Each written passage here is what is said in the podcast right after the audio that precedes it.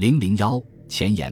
黎树先生曾总结二十世纪五十年代以来大陆中国近代史研究的四个缺点，其中之一就是在一些方面追随国民党观点，表现为不从历史实际出发，不充分研究材料，而以领袖、党派划线，跟着国民党人云亦云。实际上，追随国民党观点这一倾向在西方也多少存在，未必是有意的，在其民国史研究中尤其明显。更广义的看，也许是受到中国传统的胜者王侯败者贼观念的潜在影响，也可能是受近代西方优胜劣败这一进化史观的影响。中外过去对近代中国政治史的研究，都相对更注重研究和论证历史发展中取得胜利的一方。或是接近取胜一方的人与事，而对失败的一方，则或简单一笔带过，或竟视而不见。这样一种研究倾向形成思维定势后，即使是最注重史料和讲究客观的史家，无意中受此影响，其重建出的史实反可能距原状更远。本卷的研究和撰写，特别注意到黎先生上述锐见。希望能对类似的国民党影响稍有突破，在布局上较寄存研究更多论及北方的军政演变，特别是北洋体系文与武两方面的内在变化。整体而言，本卷重点梳理北伐前数年中国政治军事的变化，其核心内容是北洋体系的崩溃与南方新势力的兴起，而以第二次直奉战争与五卅事件为中转。在国民党象征性的统一全国之前，对当时大多数关注政治的中国人来说，政治军事方面主要的区分恐怕是北南及北京政府与国民政府的对立，这也是那时中外舆论关注的重点。然而，不少关于这一时段的寄存中外研究，却较多倾向于从后来国共两党成为中国主要政治力量的角度来反观历史。仿佛二十世纪二十年代一直就是国民党和共产党两大力量在进行斗争。实际上，国民革命运动内部的国民党派系之争和国共之间的斗争，只是在一九二六年三月的中山舰事件后才引起外界关注。到一九二七年武汉与南昌及南京的对峙明显后，逐渐广为人知。此前既不为许多人所了解，也未引起诗人的充分注意。只有对北洋和国民党在一定时期内，包括与之联合的共产党双方的心态、观念、行为及其互动有比较深入而接近原状的认识，我们才能对以北伐为表征的国民革命这一近代中国极为重要的政治转折有更为清晰的了解。而且，对失败的北洋军阀一方做深入的考察，与其以发言权，反可以对北伐如何发生。国民党何以能在短期内以弱胜强等问题得到更接近原状的认知？更重要的是，历史上政治竞争的胜败是治史者研究和论述的对象，而不是其历史叙述的取舍标准。胜者故以其取胜而赢得在历史叙述中的一席之地，败者却不必因其败落而失去其在历史叙述中的地位。因此。本卷的论述乃从当时的北京政治运作入手，在军人当政的时代，行政的变化、文武之间的关系及各类党派团体的具体政治活动，我们过去的通史相对较忽略，尤其是当年议会之中的政争，论者或以其肮脏，或以其受军人控制而无关大局，较少深入认真的探讨。然而马君武在北伐后感觉到，当日有国会时，我们只见其恶。现在回想起来，无论国会怎样腐败，总比没有国会好。究竟解决于国会会场，总比解决于战场好得多多。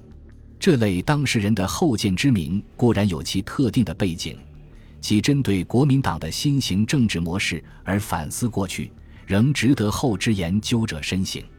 本卷特设北京政治一章，以较多的篇幅论述时人关心的法统。政治以及国会的演化，西对行政一方各部会实际怎样执政这一大领域极为涉及，将来仍需继续探讨。不过，本书毕竟是断代通史的一卷，且多少带有一家之言的意味，至少许多技术性的考虑应遵循总主编李新先生的设想。这样，对于这段历史不可不述的国共合作这一内容，本卷注意到，也为李新先生主编的《中国新民主主义革命史长编》之“国民革命的兴起”一卷，已用了八万字的篇幅论述同一主题。因两书主编同为一人，凡与该卷见解相近的内容，本卷皆简略出之，而更多利用后出的原始资料，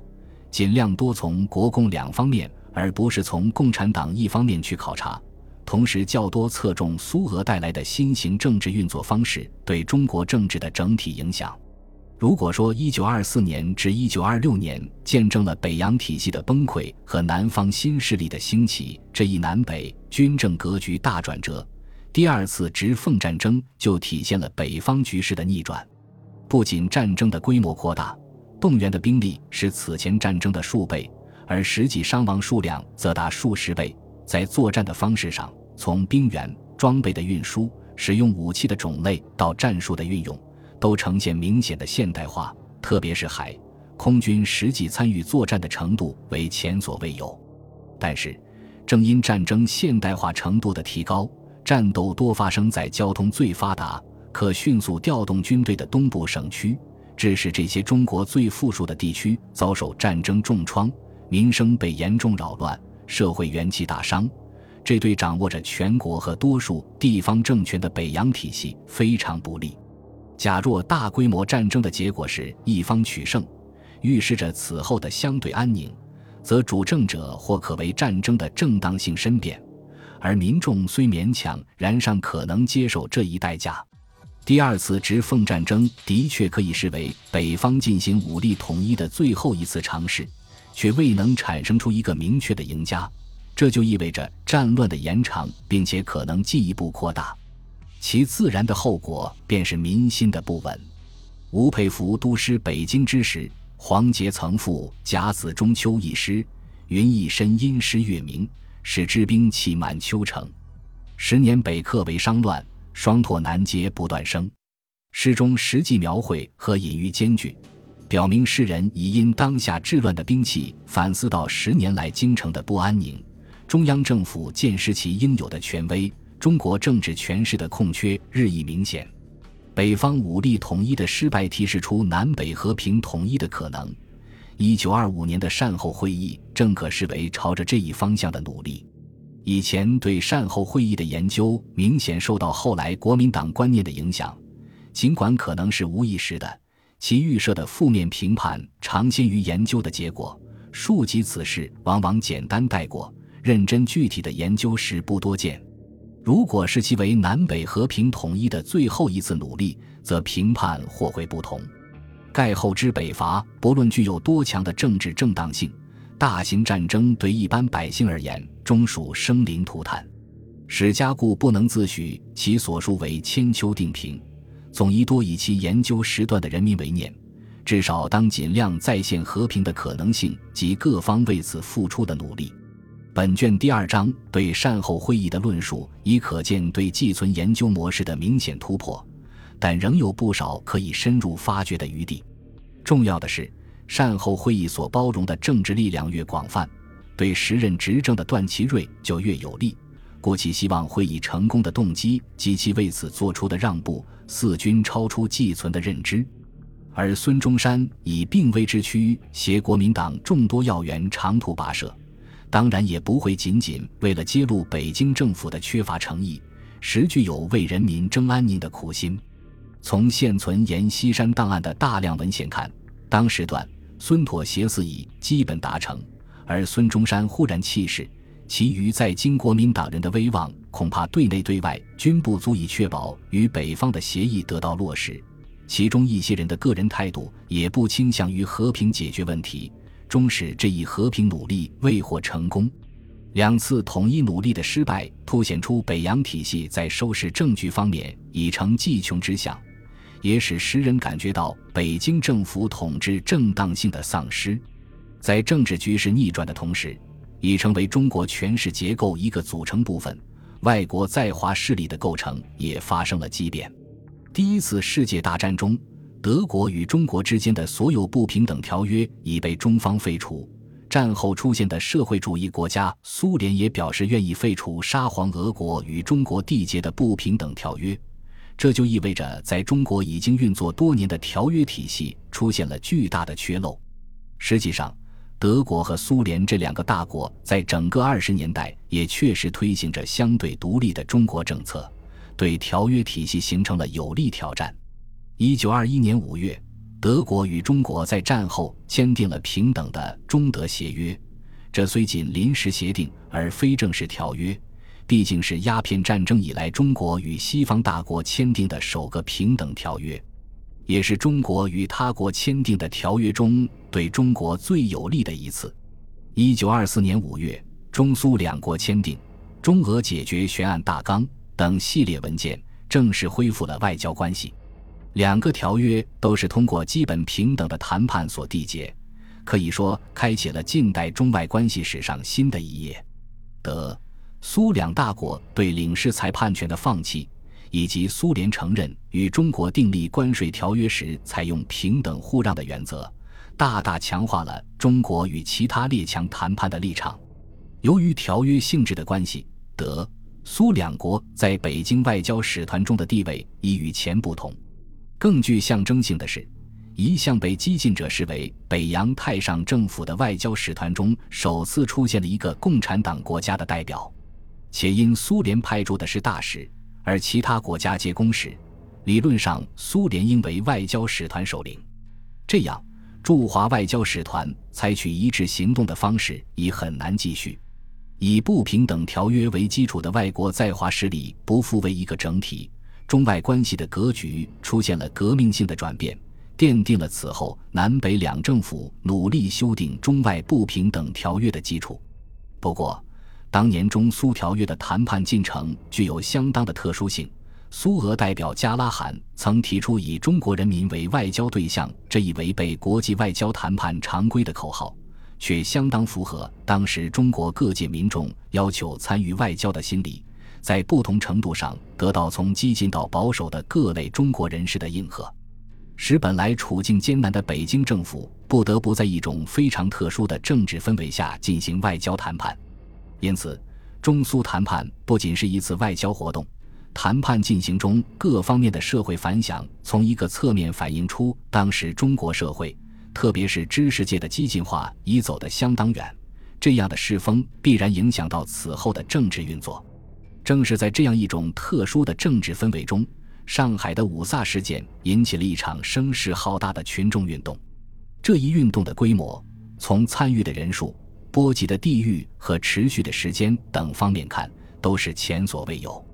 但更重要的新事物，也许是运动的方式，即政党组织正式参与，即发动群众，更在运动进行中实际维持参与者及其家庭的基本生活需求，以保障运动的进行。同时，这一事件和运动所牵涉的从中央到地方的中外交涉及其对中国内部政治的影响，都极为广泛。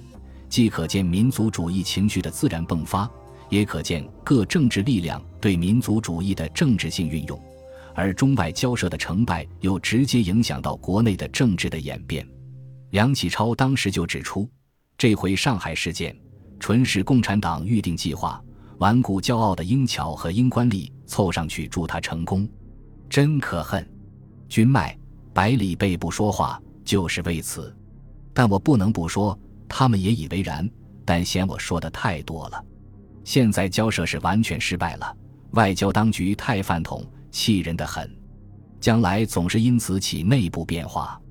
当时人所说的共产党含义并不精确，常常是包括或根本就是指左派国民党人及苏俄在华的影响。张君迈和蒋百里等在民族矛盾与其本派势力及观念发生冲突时。显然更多顾及其利益与观念，而梁启超作为一国之士，却不能不站在中国的立场上说话。当时反对联俄的章太炎，其心态和见解与梁启超相近。他在给黄甫的信中说：“孙中山扩大民族主义，连及赤俄，引为同族，思故大谬。唯反对他国之不以平等遇我者，是故人心所同。呼汉变起。”全国愤慨，此非赤化所能鼓吹。此时故当专研外交，暂停内讧。大抵专对英人，勿迁他国，以争取交涉的胜利。他最担心的，一是当局即交涉为延寿之计，国民军事交涉为缓兵之策，唯以延长时日为务；二是学子受赤化山右，不知专意对付英国，而好为无限制之论。由于整个事件中上下未能一致，中外交涉进展不大，徒伤无事之人。而赤化家乃得因受金钱，真可恼亦可愁也。张、梁两人都感到说不出口的气人和可恼之处，即明知五卅事件引起的群众运动中有改组后的国民党的努力，且国民党和共产党也因此运动而得势，但作为国事。在中外矛盾之前，只有义不容辞地站在祖国一边说话，结果等于间接支持国民党或共产党。当时中国的政治格局至为复杂，章太炎最不欣赏的赤俄，同样希望将中国的反帝运动引向专对英人的方向，故太炎对中外赤化力量的无意识支持，恐怕超出其所认知的程度。更重要的是，梁启超已看出，若对外交涉不成功，将来总是因此起内部变化，以及中外矛盾的缓解或激化，都可能引起中国内部政争的不同变化。北京政府在对外交涉方面的无力表现，再次凸显了其难以行使中央政府的职能，给试图填补权势空缺的各政治派别提供了机会。本来中国民族主义就有对外抗议和民族国家建构的两面性。一旦民族主义情绪的高涨与新兴的群众运动方式相结合，这一结合可以是但不必是人为推动的，又恰与上前述中国政治权势的明显空缺三个因素的关联互动，将使中国政治运作方式产生极大的改变。而中国政治运作的变化本由从苏俄传承了政治动员和组织方式的国共两党所推动。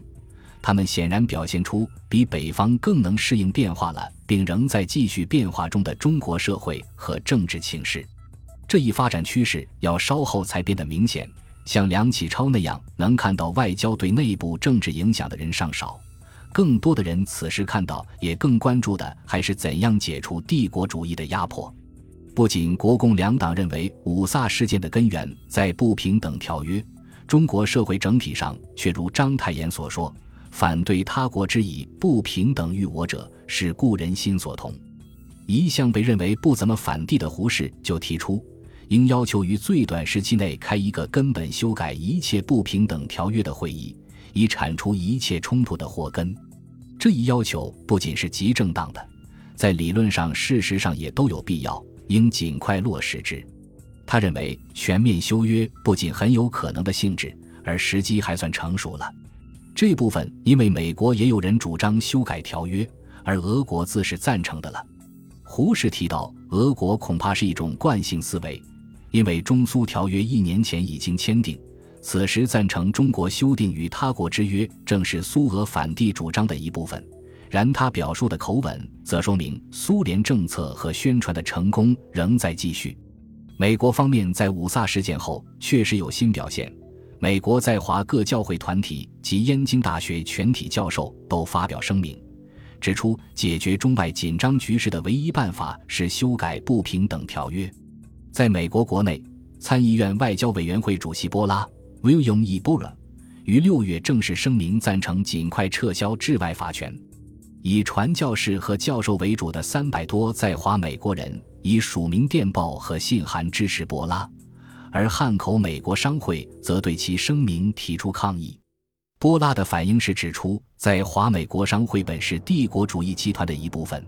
正是目前中国动乱的真正原因之一。可以看出，此时中国朝野以及国际舆论对中外关系的思考与前已有很大的不同。列强在一定程度上已承认中外关系中存在不平等成分，并表示愿意修订之。但各国之间以及各国政府内部对怎样修订及修订的限度等仍存较大的歧义。中国各政治力量及舆论界、思想界对同类问题的观念歧义也不稍减。各方的共识大体上仅达到章太炎所说的“反对他国之以不平等于我”。至于怎样处理和解决这一问题，则言人人殊。而中苏谈判时已出现的国民外交势头仍在增强。各社会团体和政治力量在中外关系方面的参与意识空前高涨。具体的中外交摄政是在这样分歧的中外观念竞争下展开，的确可以说是一种新型的外交。在这样的大环境下，列强于一九二五年九月召回中国政府，同意召开关税会议和治外法权会议。值得注意的是，尽管治外法权对中国主权的侵犯和挑战的严重性显然超过关税的不平等。当时中国朝野却相对更重视牵涉到直接和实际利益的关税会议，而列强明显更愿意在关税方面做出让步，对于治外法权的放弃则持强烈的保留态度。双方可能达成协议的领域相同，其所重视的方面却截然相反。从十月到十二月，关税会议通过以裁除离金为条件，给中国以关税自主后休会。次年二月，复会讨论具体事宜，近一个多月，段祺瑞政府即被推翻，与其有关系的中国代表大半逃往租界，会议实际终止。后来虽有复会的尝试，但列强间并不能就具体条款达成一致，中国关税自主仍悬而未决。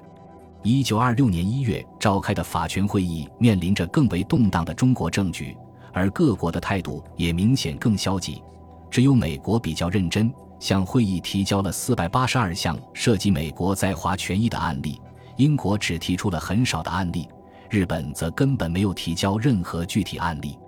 会议决定五月间到中国各地调查司法情形，实际上调查委员们尚未出发。美国代表史朱恩 （Silas Strong）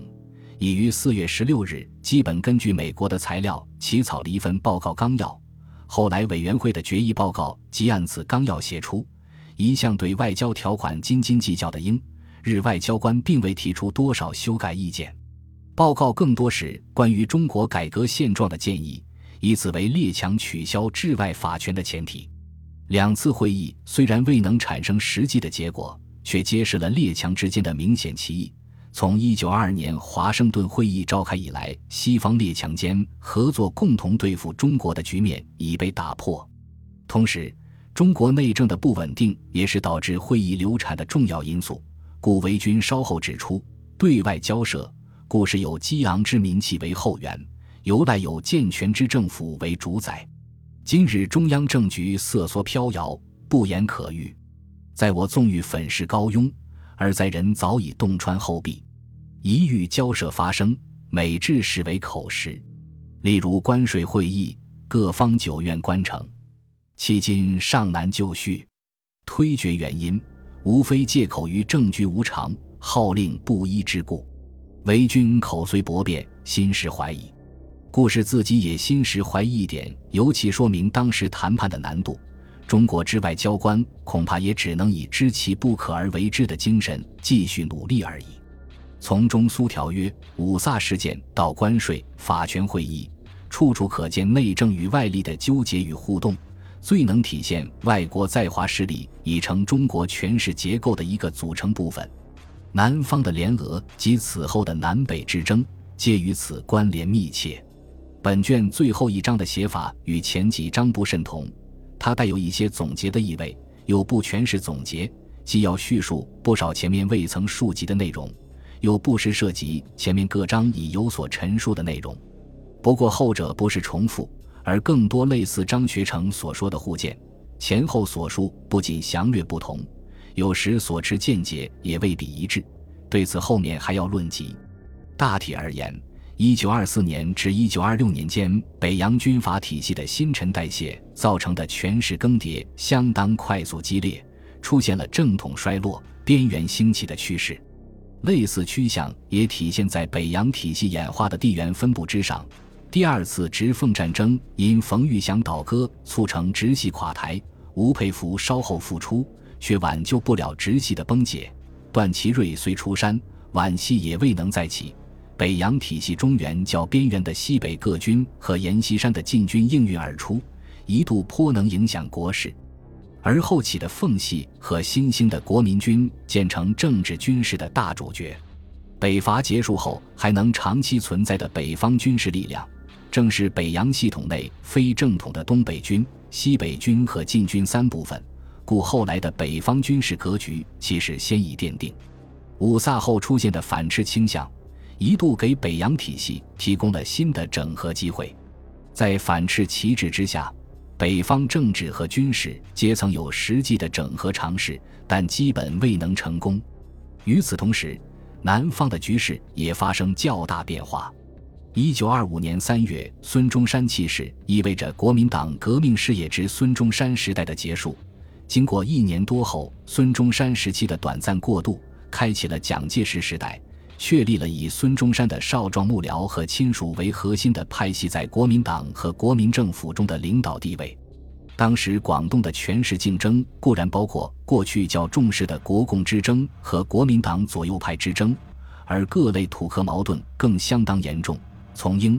俄两国到众多客军等饱含冲突对立的外国和外省新老因素聚集于广东一隅，彼此相互缠斗。赋予原处竞争中的各类新旧本土成分竞争、地方意识和国际冲突的奇特结合，使广州政局的纠葛至为错综复杂。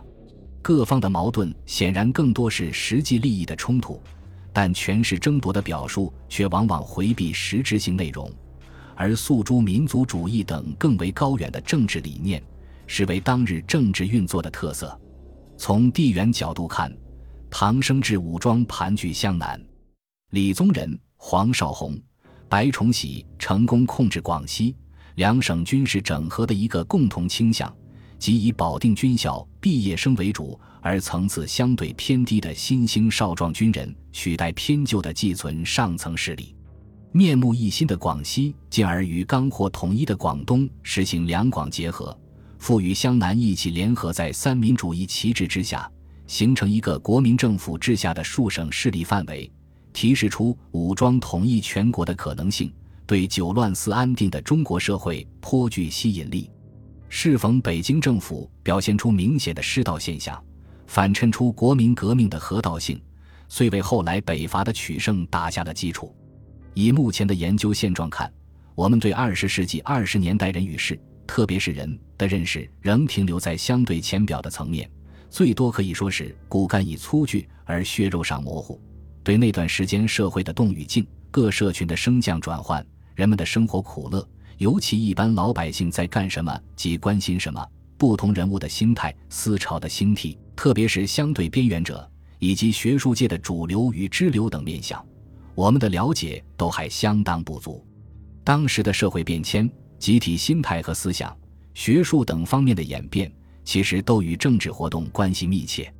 民国前期政治参与者的更易及商人和边缘知识青年在政治活动中的兴起，显然是以社会演变为基础的。而苏俄新型政治运作方式的引进所带动的政治运作方式的变化尤为醒目。这些均为影响此后许多年中国政治行为的要素。也是理解国民革命何以能够得到支持及其在全国范围内实际得到多少支持的重要面向。不过，为了不与整个中华民国史的体力和论述重心疏离，本卷对这些因素基本略过，偶有数集也仅点到为止。就是在相对狭义的政治层面，本卷也有未写到或虽写而尚可进一步论述的部分。如联省自治运动以来，地方意识的进一步兴起，北伐前保境安民口号的风起与此直接相关，就提示出中国政治的区域化走向，与希望统一的强烈社会要求相辅相成。到北伐之后一段时间，仍有力地影响着中国政局的演变。另外，